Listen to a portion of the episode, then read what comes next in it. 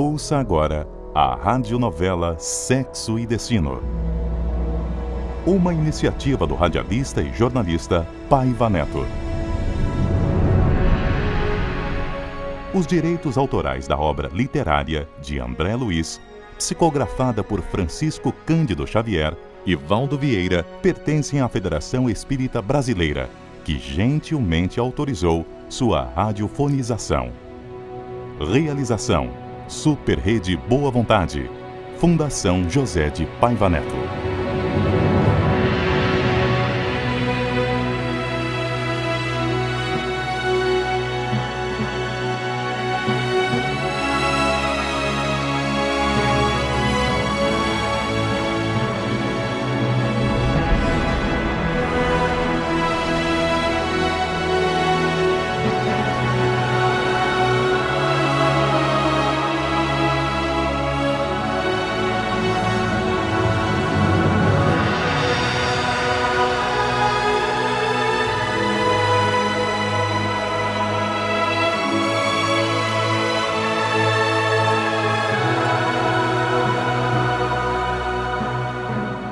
Ouvinte amigo, meu nome é André Luiz. Por intermédio do livro Sexo e Destino, lançado em 1963, a Divina Providência me permitiu contar aos nossos irmãos ainda em luta no planeta Terra uma história real, forte e exemplar. No Rio de Janeiro, duas famílias desajustadas, tragicamente ligadas por sentimentos conflitantes de amor e de ódio, alimentando causas e sofrendo efeitos. O materialismo exacerbado, como sempre, empenhado na dissolução dos valores morais, com total desprezo pela dignidade humana. Sexo e destino, amor e consciência, liberdade e compromisso, culpa e resgate, lar e reencarnação. Uma comovente história nascida na dura forja da realidade cotidiana.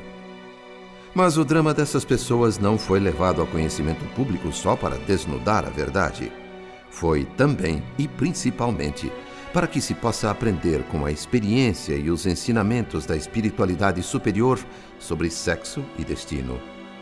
Os nomes, por razões óbvias, foram substituídos, mas os personagens são reais e autorizaram o relato. Nada foi alterado quanto aos fatos, as verdades que compõem esta história de lágrimas amargas, mas também de luz e esperança.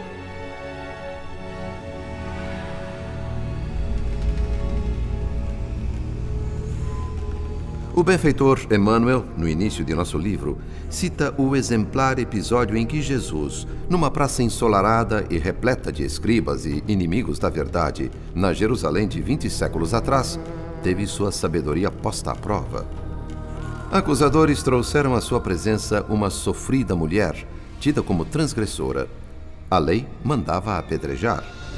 Queriam saber a opinião do mestre sabendo que de nada adiantaria explicar conceitos mais elevados a aqueles cérebros embotados de preconceitos, Jesus contemplou demoradamente os pretensos guardiães da moral e disse a eles, alongando a palavra a todos os moralistas dos séculos futuros: Quem estiver sem pecado, atire a primeira pedra.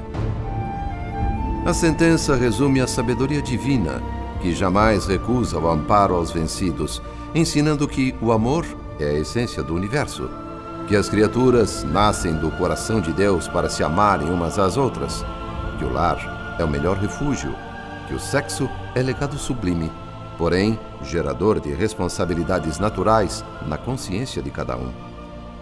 Quem lesa o tesouro afetivo de seu semelhante responderá por isso com dolorosas reparações, mas poderá a qualquer tempo aceitar em seu coração a luz retificadora.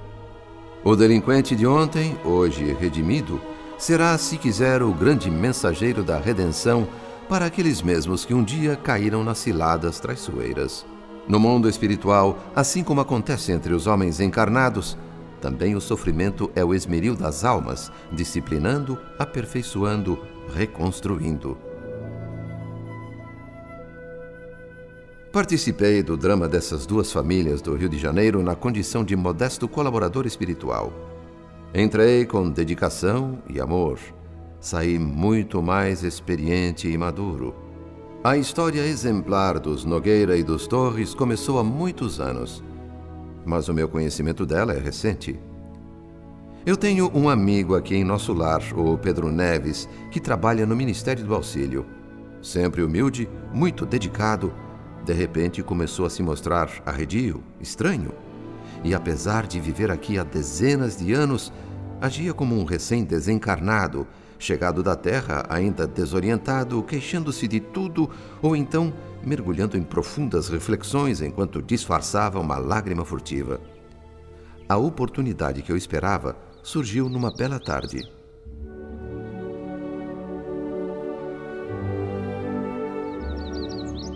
Pedro, meu amigo Pedro Neves, por que uma cara tão triste numa tarde tão alegre e ainda num jardim tão bonito como este? André Luiz, meu bom amigo. É, eu acho que perdi o entusiasmo pelas tardes alegres aqui de nosso lar. Não acredito nisso, Pedro. Vamos sentar ali naquele banco, conversar um pouquinho? É claro, André. Com certeza sua presença vai me fazer bem. Se é que você não tem coisa mais importante a fazer do que conversar comigo. Eu caminhava pelas alamedas admirando as flores e fazendo perguntas a mim mesmo. E como resposta, só tinha minhas próprias opiniões. Por isso, eu gostaria de ouvir as suas. Você é muito generoso, André, mas eu não acrescentaria nada ao que você já sabe. Além disso, também eu estou cheio de interrogações e vazio de respostas. Pois então, vamos investigar a vida juntos, meu irmão. Ainda agora eu ouvia os pássaros ali perto da fonte e pensava na situação do homem encarnado lá na Terra. Enquanto possui um corpo físico, o ser humano imagina que, além da morte, haja um fantástico paraíso religioso. Pensa que ali os seus sentidos ficarão em paz e que uma imensa alegria irá anestesiar todas as lembranças ruins. O que ele quer mesmo é a ociosidade. Exige a confirmação de todos os absurdos de uma fé convencional e dogmática. Uma fé que reclama a integração com Deus para si só, excluindo pretensiosamente da paternidade divina todos aqueles que não pensem como ele. Mas o que acontece é justamente o contrário. Aqui, a ociosidade não existe. O que sentimos é o peso da responsabilidade no reencontro da própria consciência. Eu não tenho feito outra coisa senão confirmar essa verdade, André. Largar o corpo físico na Terra é como trocar de roupa e partir numa grande viagem. Muda o nosso aspecto, muda o cenário, mas a nossa personalidade continua igual. Essa é a parte mais difícil da luta. Com certeza. O homem deve compreender que no caixão funerário ele só deixa restos mortais que a própria terra se encarrega de consumir.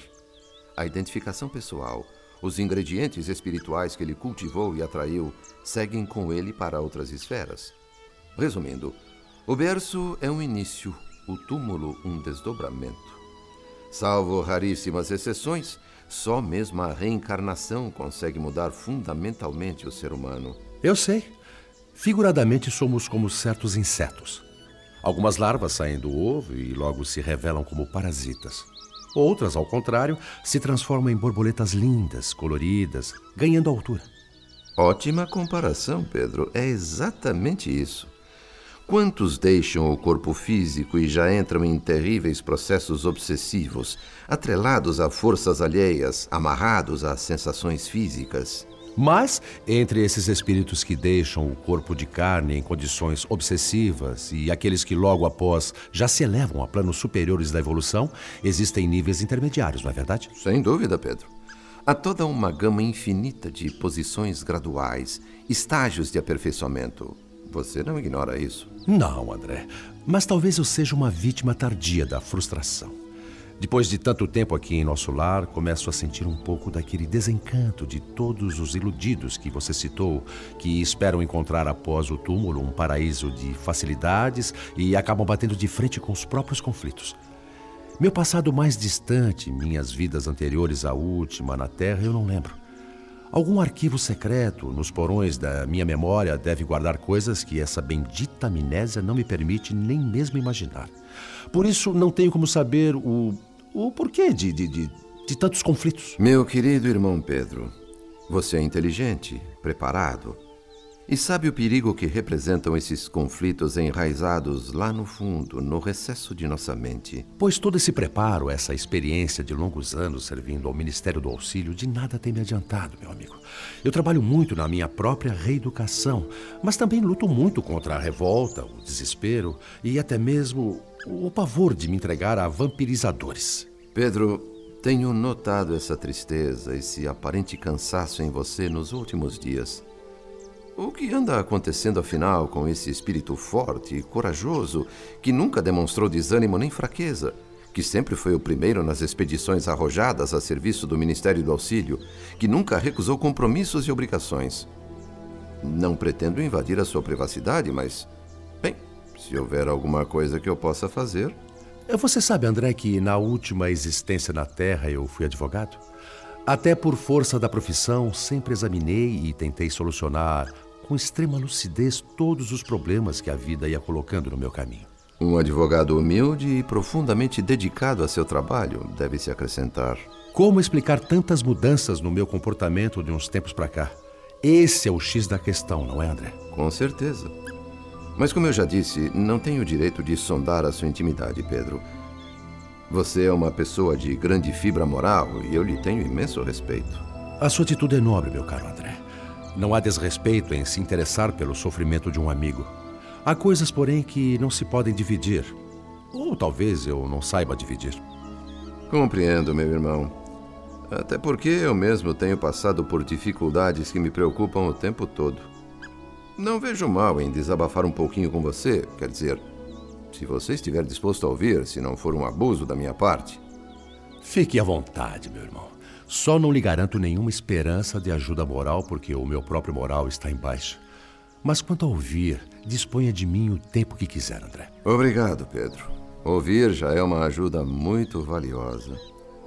O que tem me atormentado é a preocupação com a família que deixei na Terra.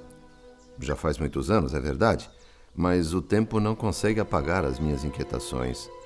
As perguntas martelam a minha cabeça sem parar. Como estarão meus filhos?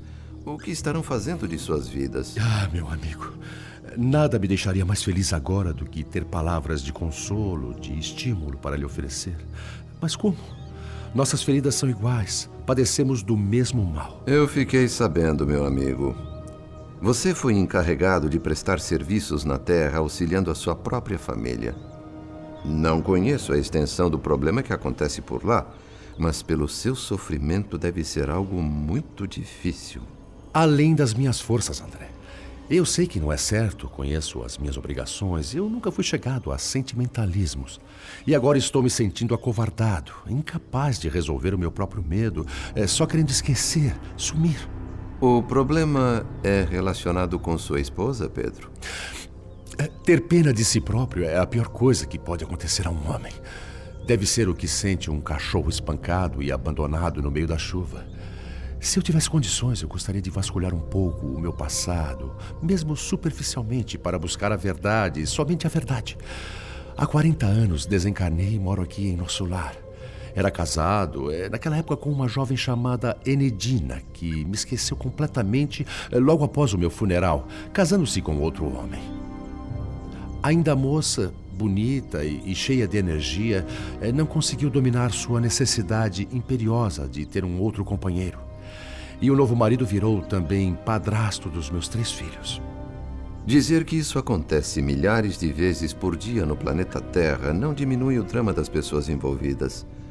É com certeza um processo traumático, depois de anos e anos de dedicação e amor, ser esquecido e logo substituído por outro. Ainda que esse outro seja digno e trate a nossa família com o mesmo amor, é difícil aceitar, eu sei. O que infelizmente não é o caso, André. Esse novo marido afastou completamente a Enedina da vida espiritual. Homem astucioso, muito ambicioso, jogou em arriscados empreendimentos comerciais todos os bens que eu tinha conseguido juntar durante anos. As leviandades financeiras dele acabaram dando certo e a família enriqueceu.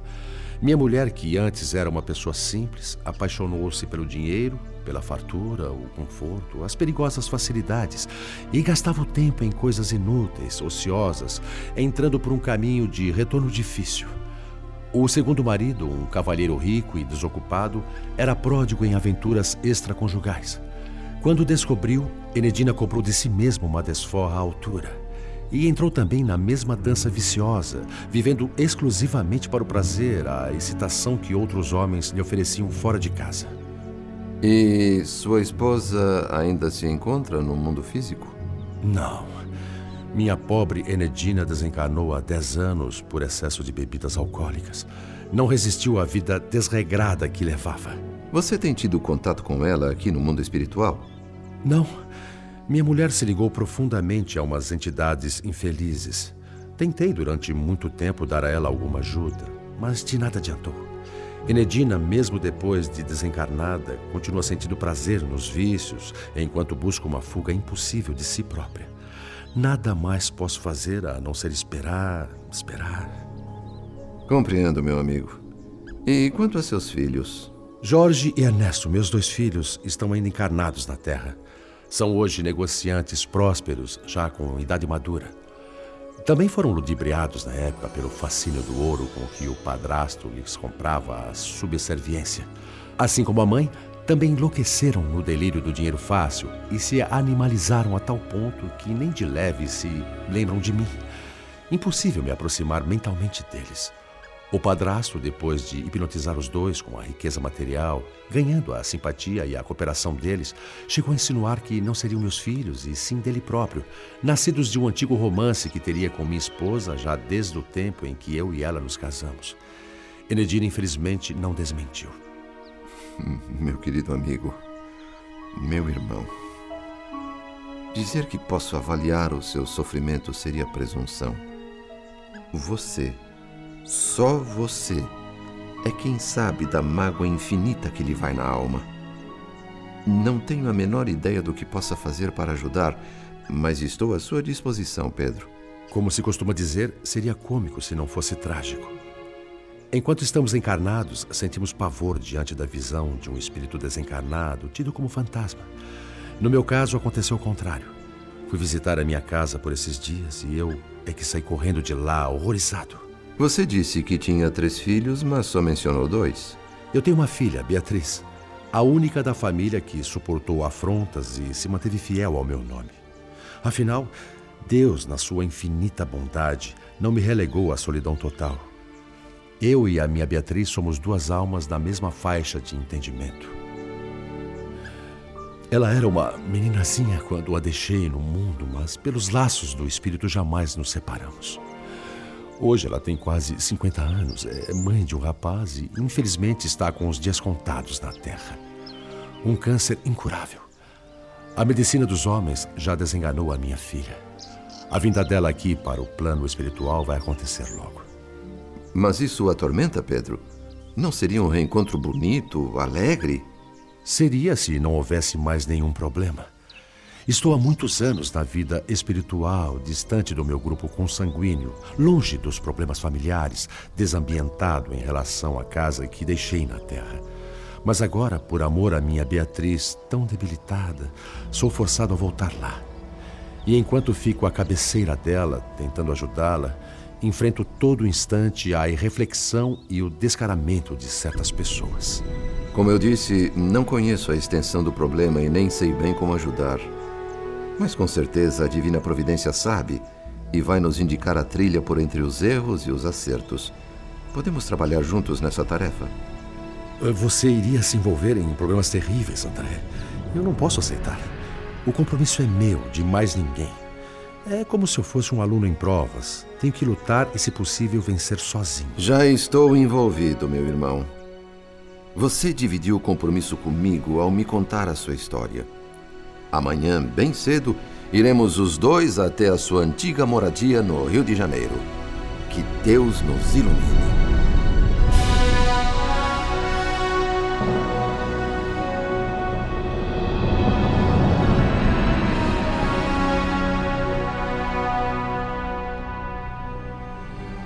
Radionovela Sexo e Destino.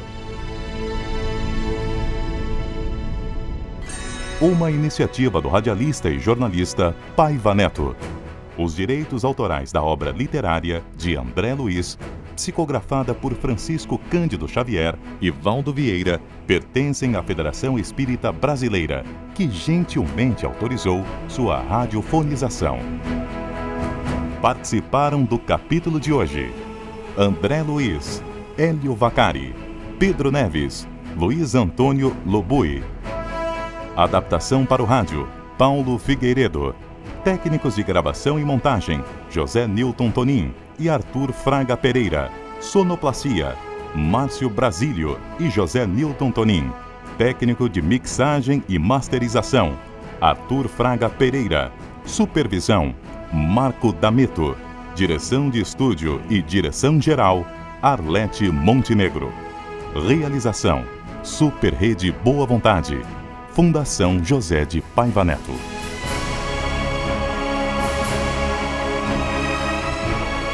Não perca o próximo capítulo da radionovela Sexo e Destino. Aqui na Super Rede Boa Vontade. Compromisso com a família. Espiritualidade ecumênica em primeiro lugar.